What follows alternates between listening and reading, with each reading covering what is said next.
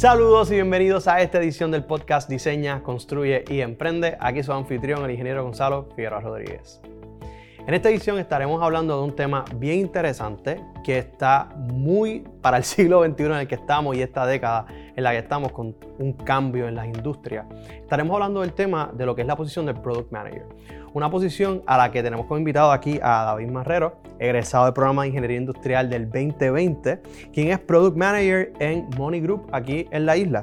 Y él, como egresado del programa, nos quiere traer este tema, ¿verdad? Se me acercó y me dijo, mira, me gustaría participar, hablar del tema de lo que es ser Product Manager, porque se relaciona mucho ingeniería industrial y no necesariamente algo que vemos todo el tiempo. Así que, con ese inicio, David, ¿puedes hablarnos un poco de, lo que es tu formación en industrial y, cómo llegas acá a Sí, sí, no, definitivo. Yo eh, fui estudiante aquí en la, Politécnica, me gradué en el 2020. Después de ahí, como todo ingeniero, terminé pues, trabajando en posiciones ingeniería en, en, la banca, en la aviación y eventualmente como consultor de mejora continua, optimización de procesos, pero me di cuenta que me interesaba más el tener un impacto en el usuario final y así pues hice el brinco a lo que es Product Management. Eso es un tema para otro podcast porque entrar no es fácil, eh, un poquito complejo, pero sí, definitivamente haber estudiado ingeniería industrial me ha ayudado un montón en lo que estoy haciendo ahora mismo. Eh, parte por la preparación y la base en resolución de problemas, análisis de datos y optimización de procesos, particularmente. Claro, porque todo esto se relaciona a Product Management. ¿En qué manera? ¿Qué es Product Management? Product Management es como cuando acá en ingeniería estamos buscando la causa raíz de algo, pero con un usuario. Realmente no es un problema que tú puedas encontrar de, dentro del proceso, sino que tiene unos usuarios eh, finales, pueden ser desde negocios hasta usuarios, lo que le llaman eh, front-end, que es el usuario que, en mi caso es porque es digital, el usuario que está frente a la computadora y nosotros trabajamos pues con iniciativas, vamos a decir features, que funcionen para ellos al final del día. Y ese desarrollo de features es lo que pudiéramos traducir a, a lo que Product Manager a nivel digital. Es el desarrollo, validar que tengas un producto que vaya a la par con lo que los usuarios finales quieren, lo que le añade valor a ellos. Definitivamente, sí. Uno corre por las necesidades y cualquier eh, pain point que tengan esos usuarios y busca solucionarlo. ¿Y qué son las habilidades claves que se necesitan eh, para este punto y más como ingeniería industrial? ¿Cómo eso te ha ayudado a, desarrollarte en este mundo de gerente de productos que no necesariamente es lo típico? En este caso, como mencioné ahorita, pues la resolución de problemas, este, el análisis de datos, esta optimización de procesos, ayuda en el momento de hacer esa investigación para buscar cuáles serían las necesidades o cómo solucionar las necesidades de esos usuarios. ¿Y cómo tú identificas esas necesidades y cómo, cómo priorizas? Eh, nosotros a través de la investigación podemos ir identificando posibles soluciones. Esas posibles soluciones, una vez identificadas, se considera la viabilidad, el impacto y el lift de parte de lo que sería el componente de ingenieros que lo trabajen. Ya. Cuando hablas y pensando en ingeniería industrial, me suena un define con unas métricas que levantaste para identificar la causa raíz y poder llegar a una solución. Definitivamente al principio, cuando yo empecé eh, trabajando en este rol, usaba esa metodología para entender lo que estaba haciendo. Era, incluso tuve feedback de que estaba siendo muy académico, pero era porque no lo conocían desde ese punto de vista. Entonces yo pues, utilicé ese framework para poder trabajarlo. Sí, pasas por todos los pasos, incluyendo el de control. Control es súper necesario aquí porque es la parte de medir el análisis de ese impacto. y mantenerlo también, garantizar que, haya una sustentabilidad dentro de eso. Y basado en, esto, ya eh, un proceso, y más a nivel digital, tienes diferentes personas o stakeholders o partes interesadas. ¿Cómo puedes manejar o equilibrar esas necesidades? para tomar decisiones en producto, porque aquí hay tiempo, aquí hay recursos, aquí hay diferentes puntos a considerar. Ante todo, nosotros desde lado de producto nos tenemos que encargar de las necesidades del usuario final. Eso, dicho eso, aún así tenemos también, pues sí, estos stakeholders e incluso equipos internos que también se ven afectados. O sea que, basándonos en esas necesidades que estamos tratando de atacar, solucionar, de todos modos hay que hacer como un balance en las limitaciones y necesidades también internas. Y ahí sí entra entonces lo que sería el budget o el tiempo a mercado o otras cosas que son más pertinentes de otros equipos. Claro. Y cuando hablamos de, de ok, una de las maneras en las que tú manejas este tipo de decisiones incluye el potencial en las métricas que vas a tener. Okay. ¿Y cómo mides el éxito de un producto y qué métricas entonces puedes utilizar ahí? Pues ahora mismo eso depende del producto, eh, pero hay unas métricas que podemos decir universales que tienen que ver con el eh, crecimiento del usuario, retención de ese usuario, el lifetime value que le estamos dando al usuario, la satisfacción y también entonces nos movemos a métricas como la conversión, que es cuando tú logras que ese usuario haga una acción y definitivamente la rentabilidad de lo que sea que se esté trabajando. Ya, eh, sobre todo más a nivel empresarial, ¿verdad? Pensar la rentabilidad de, de, los productos. Y en, ese, en esa parte, sé que mencionaste varias cosas que hacen sentido, ¿verdad? El nombre hace sentido, las variables son fáciles de levantar, la data es fácil de entender, pensando acá en, ingenieros, ¿verdad? Pues en el caso de lo que yo estoy acostumbrado ahora con, el, rol que estoy corriendo, sí, porque ya hay establecido, al, tener esas métricas establecidas y las alineas con las métricas de la organización, tienen nombre y hasta apellido. O sea, es relativamente fácil de, conseguirlas, más bien la, formularlas. En el caso de Crecimiento, pues es tener más usuarios en un X cantidad de tiempo. Si quieres ver rentabilidad, rentabilidad, pero vamos a decir conversión. La conversión es un poquito más tricky. Si tú dices que quieres ver cuánto es la conversión de un anuncio, pues tienes que ver cuántas personas entran ese anuncio. Y en el caso de que el anuncio se quiera medir por la conversión de cuántas personas compran ese anuncio, pues también lo que tienes que ver entonces es llegar a la data final y decir, de tantos que entraron, tantos compraron. That's it. Que te hago la pregunta porque muchas veces, pensando en los estudiantes, nosotros en los proyectos que hacemos en las clases, a veces nos hacemos un 8 con la data que voy a levantar, cómo la voy a levantar. Entonces, en un mundo digital, a veces no se ve, no es tan explícito como ver una línea de manufactura que estoy viendo el producto en la estación A, la B, la C y la D. No es que en un sistema no ocurra, ocurre de igual manera. Lo que pasa es que es más abstracto porque no estás físicamente viendo, a menos que hagas un flujograma donde lo vas a visualizar. acá ayuda un poco entonces pues esa yo diría, creatividad de pensar fuera de la caja y, y sí, en mi caso lo pienso como si fuese una línea de manufactura o un proyecto de cuando estaba en la universidad y lo convierto. Es ver qué sería esto aquí, qué es lo que tengo que medir. ¿Qué es lo que tienes que medir? ¿Y, cómo, y has usado herramientas de estas que has aprendido acá? ¿Alguna? Sí, pero mayormente al final del día es Excel. So, esa es como que la herramienta. Esa es la herramienta por definición. y en el caso de, de, alguna de las otras herramientas más típicas, por ejemplo, de Link, Influgrama, eh, cosas así. bueno, nosotros, nosotros usamos Gantt charts como roadmaps y usamos otros sistemas que cuando los vienes a ver tienen nombres que ahora no me acuerdo de como ingeniería, pero que si los cuadrantes, eso lo usamos para priorizar. Eh, y hay muchas otras herramientas que yo fui presentando eh, cuando entré como métodos de brainstorming o como métodos de control que al final del día cuando las veía eran las mismas con otros nombres. So, se, se, transfiere, es conocimiento transferible. That's it. Y en, cuando tú ves esas métricas, especialmente cuando tú notas contra que hay quejas, que hay una necesidad, ¿cómo entonces tú manejas ese proceso de retroalimentación? Porque aquí al final ya estás trabajando con personas. Sí, sí. acá aprendí algo, o, es nuevo para mí. Eh, sí hay mucha retroalimentación porque al, al la causa raíz tener voz, porque son usuarios, siempre van a decir algo, siempre tienen una opinión.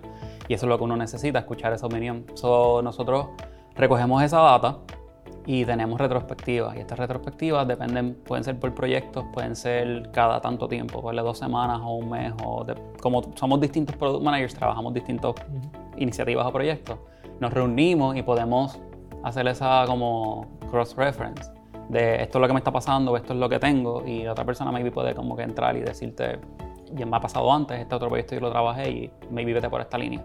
So, al final del día yo diría retrospectivas y son súper útiles. Eh, ese volver atrás y ver qué se hizo y qué estuvo bien, qué estuvo mal. Es tremendo. Y eso lo aplicas para lo que, eh, hablando aparte, me, definías como ciclos de desarrollo de producto. Sí, nosotros trabajamos bajo ágil, lo que sería metodología ágil. Nos movemos completamente de lo que es waterfall porque no, no haría sentido uno hacer un producto y esperar que todo el mundo esté en línea para que entonces al final ya, probablemente cuando lo terminen ya no lo quieren. Ya quieren algo nuevo. Mira ahora, hace seis meses no existía ella y ahora pues, so, ya. Ya, te entiendo perfectamente. ¿Y cómo tú te aseguras eh, que los miembros del equipo están alineados en objetivos eh, y expectativas, considerando que tienes múltiples áreas que van a estar involucradas, como mencionaste ahorita? Nosotros en la compañía utilizamos un, vamos a decir, una herramienta, se llama OKRs, Objectives and Key Results, a nivel compañía completa empresarial. O sea, la empresa tiene unos objetivos y esos objetivos son generales para todos los departamentos y de ahí cada departamento monta lo que serían sus key results para lograr esos objetivos. Y eso sigue bajando, granulándose, entonces de los key results se convierten en nuestro objetivo y cada cual pues tiene que crear estrategias bajo esa visión. Eso, alinea a todo el mundo porque todo el mundo está mirando para el mismo norte. Perfecto. Y eso alinea, ¿verdad? Y cada vez que me hablas lo asocio a los proyectos de clase, como también a veces que decíamos, ok, en una compañía, ¿cómo yo pongo cuáles son los objectives del proyecto? Porque aún yo no sé qué voy a hacer, cómo lo voy a hacer, incluso cuál va a ser la causa raíz o a qué problema va a poder resolver. A veces esa es la incógnita que tenemos como estudiantes. En ocasiones puede ser tan simple como preguntarle a un proyecto de, clase, la compañía, ¿qué es lo que quiere? Sí, ¿Cuál es la visión? ¿Cuál es la visión? que me, me, parece súper ese, ese, consejo para ellos. Dentro de esa parte de la visión siempre está el punto de, de, innovar. O sea, toda compañía quiere ser lo último en innovación, quiere, quiere traer nuevas cosas. Ahora, eso, eso cae, la innovación viene detrás de un punto de experimentar. ¿Cómo has vivido o poder hablar de, de, esa parte dentro de un equipo de trabajo? No solamente individual, pero... Ya. Acá nosotros tenemos como esta cultura de fallas rápidas. Se, se, trabaja, fallaste, iteras, aprendes, o se gana o se aprende.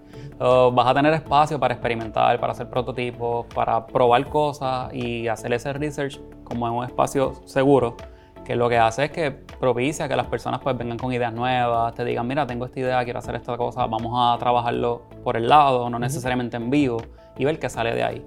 Así que yo diría, pues, aprender o ganar. Entonces, lo que, lo que eh, a veces es el punto de, de tu entender que se, se, trata no de hacer el producto desde el principio perfecto, es que poco a poco. Poco a poco se itera. Y muchas veces uno llega con una idea y al final no es la que el cliente quiere. Es la mejor, tú, para ti está espectacular. Y nos ha pasado que a veces, si alguien sale con esta idea que quiere hacer eh, un pitch, no sé, al frente a producto para que creamos esa, esa iniciativa, y nos ponemos a hablar con ellos mismos, de lo mismo que nos están trayendo, por las razones que nos están trayendo, y cuando le dan la vuelta, en vez de concentrarnos en la solución, nos concentramos en la necesidad que están trayendo, y es una solución completamente distinta, que acapara lo que ellos trajeron, pero que de verdad está tocando la causa raíz, que ellos venían con uno de los síntomas, maybe. Usualmente eso es lo que pasa. O sea, y creo que es un punto importante para que, para que todo el que nos está viendo lo, lleve. El, muchas veces los clientes vienen con el síntoma. O sea, aquí es donde entra el ingeniero industrial a decir, sí, sabemos que hay donde te duele, pero ¿por qué te duele? O sea, y esa es la, la parte que entiendo que como ingeniero industrial trae una nueva visión, por poner una palabra. Un acercamiento. Es un acercamiento distinto. Un acercamiento distinto a, pensar en el por qué, no solamente en que hay que resolver eh, por encima dentro, de este, dentro de este mundo, ¿verdad? pensando en que, vamos, que, traemos esta visión y, tenemos un background, porque has mencionado cómo has usado diferentes herramientas y cómo prácticamente todo eso lo vimos aquí en la universidad. Eh, a futuro, ¿cuáles serían esas mayores tendencias o, o cambios en el horizonte, lo que viene por ahí próximo, para lo que es este, este mundo de la gestión de productos e ingeniería industrial y cómo planeas adaptarte a esa nueva área? Bueno, ahora mismo ya nosotros estamos, asumo que como todo el mundo, eh, tratando de ir a la carrera con lo que es la inteligencia artificial.